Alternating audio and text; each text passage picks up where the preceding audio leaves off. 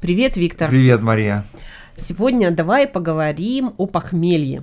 Ой, это большая тема, э, требует Слушай, определенной опытности, я бы сказал. Ну, нам есть что сказать, я думаю. Ну, пожалуй, найдется. Так, давай, смотри, начнем с того, что такое похмелье. Похмелье – это то, что наступает на следующий день после хорошо проведенного вечера, то есть после того, как хорошо выпили. Да, так немало, скажем так. Да. да, тут, конечно, еще нужно упомянуть, что если неправильно смешивали, если вообще пили как попало mm-hmm. и порядок там не после... соблюдали не, соблюдали, порядок, да. да. И после вина было пиво. Да э, совершенно верно. Э, вот даже если вам приходится смешивать алкогольные напитки есть определенные правила которым надо следовать да, да. то есть э, надо как правило двигаться в направлении повышения градуса, да, то есть если вы начинаете с пива, можно продолжить вином, после вина можно перейти на крепкие напитки, такие как там водка или, или коньяк.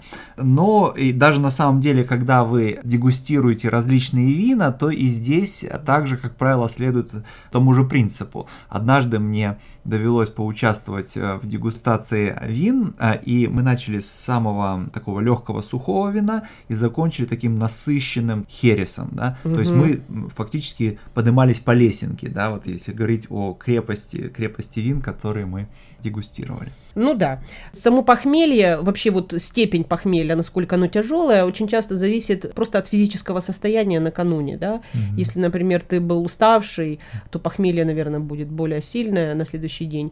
Или голодный, или наоборот сытый, если ты пил на сытый угу. желудок. То есть вот это все влияет. Ну и просто даже опытность, да, если это первый раз. Да, э, вот я помню прекрасно, как я выпил первый свой бокал пива, и, в общем, после этого довольно тяжелая голова была, да, ну, потому что просто-напросто мой организм э, совершенно не был знаком с алкоголем до того, и, соответственно, среагировал так очень, очень остро. А да. сейчас бокал пива для тебя это ничего? Ну, конечно, это, это в общем, уже что-то такое обыденное, да, само собой разумеющееся скорее, да, вот, то есть э, от возраста, от опытности, многое зависит от того, как ты правильно сказала, сыт человек или нет, э, отдохнувший он или нет. Да, от этого, конечно, зависит реакция организма на, на алкоголь. Да, то есть реакция организма сугубо индивидуальна, в зависимости от того, кто пьет, да, но еще и индивидуальное состояние, конкретное состояние в данный момент. Да, ну плюс есть просто люди, которые, допустим, определенные виды алкоголя, ну, не, не воспринимают, да, вот про себя я могу сказать, что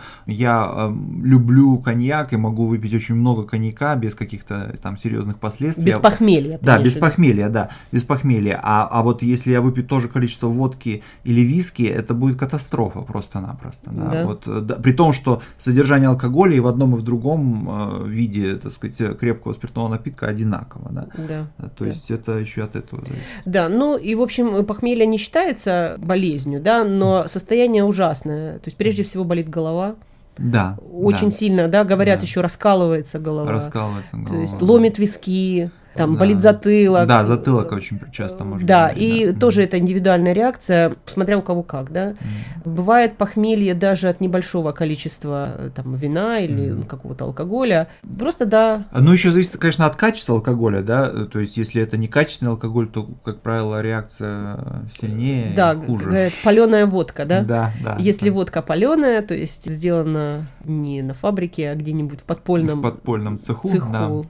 Да. Да, то тогда тогда, конечно, вероятность похмелья гораздо выше, потому что этот алкоголь совершенно другого качества, да, другого состава. Ну хорошо, а ну вот давай же поговорим о том, что делать, когда наступает похмелье. Да, как опохмелиться. Ну, здесь есть, конечно же, традиционные методы, но надо необходимо выпить небольшое количество того алкоголя, который вы принимали накануне. То есть э, то, что пил накануне, того немножко выпить с утра. Да, но надо аккуратно, да.